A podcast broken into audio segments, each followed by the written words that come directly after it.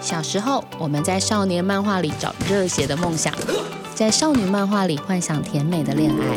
看景，长大后才知道，世界才不是那么简单呢，还有更多漫画可以接住变成大人的我们。就让我们来聊聊关于漫画的这些那些事吧。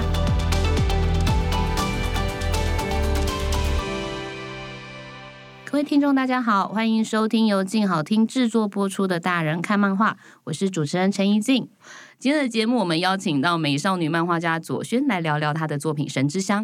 这部漫画很厉害哦，不但已经在法国、日本等国出了外语版，还曾经获得日本国际漫画赏。然后在今年二零二零年，它还被改编成电视剧。来，我们欢迎左萱。大家好，我是左轩。糟糕，怎么有点 沙哑？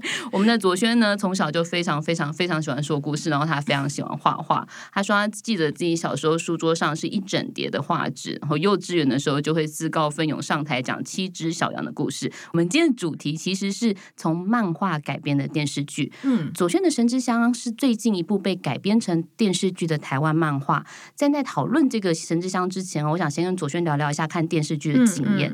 我这个年纪呢。最具代表性的漫画改编电视剧叫做《东京爱情故事》，我不知道现场有多少听众听过这个日剧或者看过，就是那是一个经典。对啊，但是因为可能。我小时候也没看过，所以大家就一直说啊，好怀念，好怀念哦。所以知道那个东西大概在很久了，呃，某个年代的经典。让我为各位报告，时代到底离我们有多少遥远的地方？哈，这部日剧的原著漫画叫做《东京爱的故事》，作者是柴门文。嗯，柴门文是谁？柴门文是一个非常有名的漫画家的太太，但她自己本身就非常有名，她非常会画人的情感啦，包括爱情、亲情。她老公就是红间现实画课长岛根做那个人。在一九九一年的时候，被翻拍成经典的日剧《东京爱情故事》。当时的男主角跟女主角分别是织田裕二和铃木保奈美，也是因为这两个角色，就奠定了这两个人啊，在日剧后来的一个演员非常重要地位的角色。在那个接近三十年前的那种社会氛围里面，丽香真的太前卫了，因为她是一个会去追求自己想要的性爱，会想要的人生，可是她又非常非常的爱玩智，相较之下，就玩智就显得很软烂。这样，大家如果刚刚有仔细听我们的片头的时候，当我们讲到那个呃，在小时候我在少女漫画里找甜美的恋爱，后面发出了一句 Kenji。其实就是完治了，我只能说我们的那个工程师非常厉害。虽然不是真的就是很正统的少女漫画，其实比较成人系一点，可是那句话真的是非常多人心中的回忆。《东京爱情故事》因此成为经典的都会爱情剧。那当时还是平成年代，今年已经进入了令和哦。二零二零年的今年，这部漫画又被翻拍成日剧。那还有另外一部我自己觉得超强的漫画原著，叫做《淘气小亲亲》。其实它是一部断头的漫画，它尾巴是我记得没有结尾嘛，对不对？因为作者死掉了啊，反正作者真的很会画。然后这个漫画我为什么说它是非常强的 IP？因为它大概被改编成无数的版本，从日本版有两个版本，台湾版有两个以上的版本，韩国、泰国、中国等等。在日本，其实我们讲的漫画产业链，它是一个常态的状态了嘛。比如说漫画改编成日剧啊，等等的。那我自己很爱的，还有像重版出来，然后逃避虽然可耻，但很有用。还有最近那个也是黑木华演的《纸的新生活》。那另外就是像电影的《海街日记》，真的好看的不得了。可是我再回头看原著漫画之后，才发现说剧本真的是一剧之本。原著漫画的《海街 Diary》真的精彩到不行。首先，你跟我们讲一下你最喜欢的，或者说你印象比较深刻有哪些是从漫画改编的？就是我我一开始在画神之乡的时候，因为我觉得博彦崇就是有一种那种标准的那种少女漫画男神的长相，然后所以他演他演那个植树嘛，对不对？对。然后那时候在画的时候，我一我一开始设定神之乡男主角阿勋嘛，我也是把他想象成一种一眼就是少女漫画男主角那种感觉。好，那你跟我们分享一下，还有什么日剧或者说呃改编自漫画的东西是你喜欢的？我刚突然想到娜娜啊，嗯。你刚，因为你刚刚讲那个东京爱情故事的时候，讲到你说那个是其实比较成人一点的。呃，我是高中的时候看娜娜吧，还有天国之吻，然后知道我好喜欢史泽爱，我觉得他还蛮就是除了画风之外，画风当然就是非常大家就是风靡风靡我们班上的小女生们，但是他的。里面的一些各式各样不同的爱情，我觉得也多少也有点影响到那个年纪的小女生对成人世界的爱情的感觉。你对于漫画的想象，那真的是一个读者跟观众之间很大的落差。就是我自己成为读者又是观众的时候，我对他的期待实在是太高了。那我想这样的状况其实也容易发生在创作者身上。其实我倒不会有这种感觉，因为比方说，就像我们之前合作的漫画纸剧场的系列嘛，就是当然也会有观众先看了电视剧，然后回来说：“哎，怎么哪些角色跟我想象中的不一样？”不过我觉得。嗯，这不就是这个企划有趣的所在嘛？就是同样的角色，同样的剧本，但是有两种完全不同的创作形式表现出来，就是两种不同的样子。但是你可以感觉到里面的一些核心是共通的。就算演员长得不一样，有些瘦的角色被画成胖的角色，帅的角色被画成比较粗犷的角色之类的，但是只要那个故事中心的那个精神没有。就是还原汁原味的保留，我觉得就没有关系。所以我一开始跟导演、编剧开会的时候，我也都跟他们说，尽量改，尽量改，真的。对，你不怕说改成一个爹不认娘不 不看不懂的人吗？我说，我说要比漫画好看，要比漫画好看啊。但反 总之来说，后来阮光明有一个作品是用酒干妈讲，在去年的时候由那个高秉权跟曾依婷翻拍成电视剧嘛，诶，那个就是非常的好看。我自己非常喜欢，然后今年还得了金钟奖的最佳导演吧。嗯嗯嗯，就他，我不知道，我不知道你怎么看，因为其实这个作品它本身有一个精神，不管是漫画或是电视剧，就像你刚刚讲，它是贯穿的，就是回家这件事情。那阮光明当时写了一个非常动人的台词是。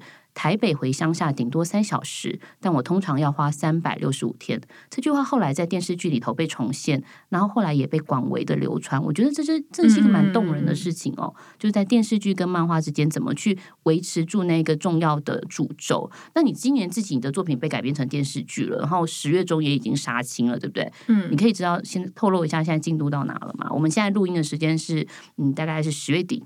嗯，对不起，我这边网速比较慢，我要先回答上一题。好，网速比较慢，你真的是二 D 人呢。就是其实我的主题跟光明老师一样是回家嘛，所以我在我书里面我用的方式是说，哦，大家因为老鬼一起这个庙会的关系回来，然后所以我就也是安排了一个场景，让大家说啊，你们要回去了，那。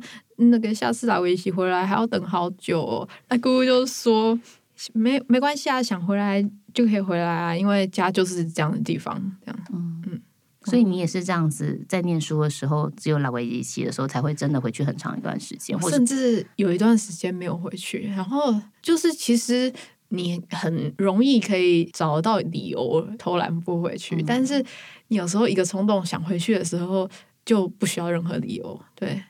家乡就是一个随时你想回去就可以回去，不用任何的节日或任何的原因。嗯，诶，那这样应该要跟大家讲一下老维基西对大溪人来说是什么样的意义，对不对？你是在大溪长大的嘛？那这个日子它为什么这么重要？甚至是你们的第二次过年，对吗？每年的。嗯，但是第二次过年这个说法是我取材过程中才听别人说的，因为大溪其实老人家很多嘛，嗯就是其实是一个比较高龄化的一个城镇。其实我对大溪的印象一开始真的就像你的剧里面那个陈暖暖一样，只知道它是一个豆干很好吃的地方。是看了你的漫画之后，我才知道说原来有这个来维喜这样子的一个节庆哦。所以对很多漫画家来讲，影视化是一个几乎是一个呃画漫画很希望可以发生的。碰撞或是火花，嗯，其实你达到了，对。不过其实我就是也是觉得说，一开始这个梦并没有做这么大，嗯，一开始最大的梦想就是要画完一本书这样而已，所以后面的一切才会觉得如此的不可思议，这样。这样来说好了，因为不管是用酒也好，或者是神之香也好，你们两个的主题其实都是环绕着台湾跟家这件事情嘛。那我觉得这两部作品目前看起来都是非常棒的制作。你自己有没有看过神之香的那个漫画呃那个电视剧的剧本？因为要从两集的漫画改成十集的电视剧，剧本做了什么样的调整？我其实因为我想要保留那种到时候看剧的那种惊喜的感觉，所以我只有看大概，嗯，大概知道怎么改。但是因为我也知道我的漫画本来就只有两集，然后呢，整个时间段就只有差不多一个礼拜的时间，不含一些回忆的过程，所以要改编成十集，应该就是很为难那些 编剧们。对，但但是我觉得啊，就是嗯，跟编辑看了，不管是前导或者是剧本，从大纲到演员人物的故事，然后再到一些就是剧本的桥段，就是我们都觉得说，虽然加了很多东西，然后也加了一些角色原本没有的角色，但是还是一看就看得出来啊，是神之香，没错，嗯，就是神之香的精神还在吧？可以说是精神吗？是精神啊，就是你画大戏也像在回家这件事情，所以他其实，在电视剧里面似乎多了，好像一个新的家族，对不对？就是加入了，这是一个很大胆的设定哎。我我说实话，其实。嗯，我自己读《神之乡》的时候啊，有几个片段还蛮触动我的。我我讲给你听哦，就是那个贯穿《神之乡》的精神，其实是乡这件事情嘛，也是回家。然后漫画里有一小段是那个男主角夏志勋跟朋友一心在对话那个时候，志勋不是提到自己说我要回台北。对，回台北那三个字，其实你用了三个点把它点出来。那一心当下是有点嘲讽的说：“哎呀，现在已经是这样讲了哦。”那当志勋要在追问这个问题的时候，其实一心看得出来他并不想要伤害他的好朋友，所以就糊弄的带过那一段。这段是很小很少，你用了不是很长的篇幅去讲它，大概几个。可是我当下其实差点哭了出来。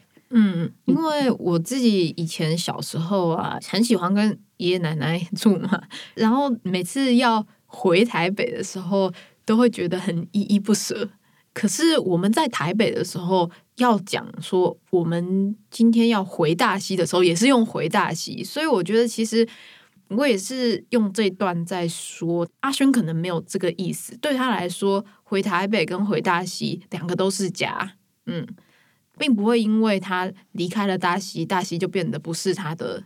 家乡这样子，但是因为一心就可能有点闹别扭吧，嗯，你对一心来讲，我是留在那里的人呢，对，他会觉得说啊，毕竟隔这么久，我也不知道你真正的想法是什么，嗯，就知道你是不是还把这里当做家，嗯，那个心情真的好复杂。但是我觉得，嗯，那天杀青酒的时候有跟他们聊天，就是男生可能。在我想象中啊，那可能就是要讲一些比较震惊的事情的时候，都会包在一些乐色话里面。真的，你看李荣杰 就不会不会很感性的这样直接的讲出来。其实我自己也不会啦，就是我自己本身如果要讲一些很触动内心的一些比较震惊的话的时候，也是会很害羞的。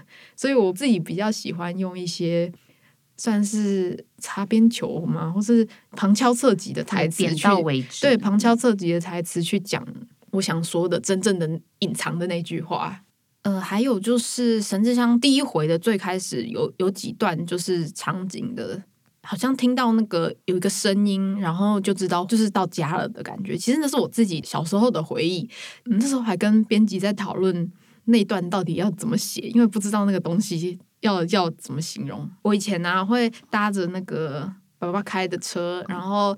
走那条公路回大溪，就是快到大溪之前有几个弯，啊，那个弯上面有那个减速带，应该是减速带的声音，就是让你的车要慢下来。然后你的车只要一撸过那个东西，就会有一个咔当咔当咔当的声音。所以每次只要一听到那个声音，我就知道啊，大西快到了。我懂那种对对对。然后，所以我那时候就就即使编辑可能就稍微有点嗯，为什么有点不太懂，但是。我就很坚持那段一定要加进去，就是听到这个声音就代表家快到了这样子。所以我那段话也是男主角坐在车子里面这样。后来他们只要是坐车，然后回到大溪的场景的时候，我都会写那个“康康”的撞声词。我现在有点忘记我那时候写什么了，但是就是那个车子压过减速带的那个声音，懂懂。那个减速带现在还在吗？有，我最近发现还听得到。对，哦，好棒哦。如果要讲我自己的经验的话，你知道，对我来说，我只要坐高铁看到很多烟囱，我就知道高雄到了。对对对，就是中油的，或者是高雄人武厂的那个很很多的化工厂的烟囱，然后会有一点点刺鼻的味道。因为我爸爸其实是在化工厂里面工作的。那小时候我对爸爸回家的印象就是，爸爸回来的时候身上是那种。呃，化工厂里面那种有点刺鼻的化学的味道，那就是爸爸回家了。嗯，就真的，我们对于家的定义，其实或许不是像说什么上面写的高雄到了、大溪到了，而是你的声音、我的味道、我们的视觉。真的，家家是有有味道的。是，像大溪对我来说，大溪的味道就是我爷爷很喜欢种兰花，然后那个种兰花有一些那个。湿湿的那个一些石头啊，有一些在铺在上面的那个软软的那个不知道是什么草，然后有点灰尘，但是又有点潮湿的那个顶楼的我爷爷的种花那个地方的味道，对我来说就是大溪的味道。啊，好有趣哦！我们家什么味道？我们家应该是野姜花。我要因为我小时候我妈会去买一把那种很便宜的野姜花，插在水里头，嗯，然后那三四天家里就会都是野姜花的味道。我后来我记得我念大学的时候也还会做这件事情，嗯，因为一个人在台北很孤单，我就会去花市买野姜花，插在自己的房间里面。嗯，哎，那左璇，嗯，你曾经说过就是画大溪就像在回家，你说说为什么当时创作神之乡好不好？嗯，可是画大溪是一种呃，对我来说的那种回家的感觉，是真正开始画之后才慢慢感觉到的。一开始最开始的时候，也只是就是跟编辑在聊庙会的这个主题，在跟 C C 的编辑聊的时候，说，哎，我们大溪也有，哎，那哎，这个好像可以画。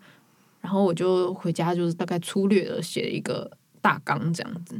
但是呃，一直在取材的过程中啊，因为取材。其实，在画这部漫画之前，我其实已经没有这么频繁的回大溪了。但是因为要取材的关系，就还蛮需要一直回去、一直回去的。那我奶奶就说：“嗯，你这样很好诶，这样我就可以比较常看到你了。”嗯，然后就是我那时候是在跟我奶奶闲聊，然后呢，我奶奶忘记在讲我妈什么了。哦，我虽然说奶奶，但其实一般人说的外婆，对。然后他是一直碎碎念我妈什么事情，还是在担心她什么事情。但是那个我奶奶就闷闷了一句说：“她就说，哎，都这样啊，那你妈妈怎样？哦，到了这么大，但是对我来说，哈，都还是小孩子啊。所以我后来就是安排了阿勋的爸爸跟他说，我已经上大学了，不是小孩子了。然后他爸爸就说，不管到了几岁，在我心目中，你都还是小孩子。我很喜欢那个，因为。”爸爸是哎，我记得阿轩是坐着，然后爸爸是从背后拍他的肩膀，你是用背影去呈现的，那那个很动人呢。嗯，那为什么命名神之乡？我也不知道，我我本来一一直想都想不到这个标题到底要叫什么，是已经先开始取材，开始在想剧情了之后，还不知道这一篇到底要叫什么名字。然后后来是有一次，呃，也是我去。拍照回来的路上，那天有点蒙蒙细雨，我就走在路上，这样边晃来晃去，晃来晃去，然后看着那个桥的景，哦，心中就突然冒出“哦，神之乡”，听起来不错，灵光乍现的感觉。因为我后来是是先冒出了这个字之后，我后来回想了一下“神之乡”这个意思，就是是这这个神跟故乡的这个概念都有带到，算是可能那天不知道被。缪斯女神打到吧，可能也是你们大溪的神明的指示吧，或者是闻着那种大溪的雨后的空气，突然文思泉涌。哇塞，好美的形容哦！不过那个桥真的很漂亮。呃，为什么选那个场景？就是我单方面觉得说啊，觉得这个场景看起来最大溪。然后之前拍安古兰的访问影片的时候啊。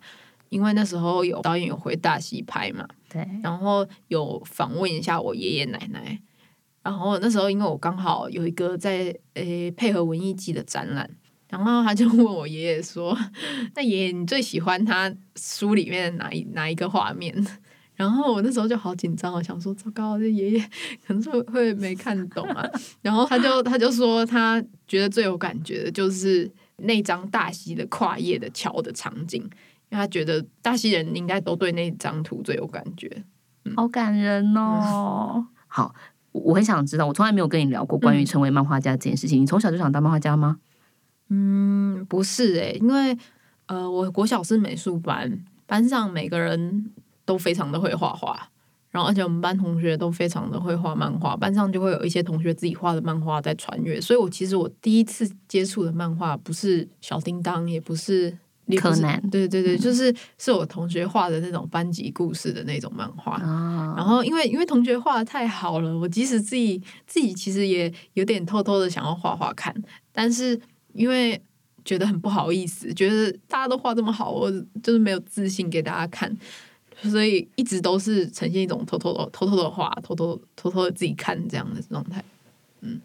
那后来为什么会想要当漫画家？什么时候发现自己要做这件事的？嗯，其实从开始画神之乡的时候，都还不是非常确定。可能神之乡对我来说也是有这样的一个意义吧，就是看自己先完成一本书，一本处女作，然后。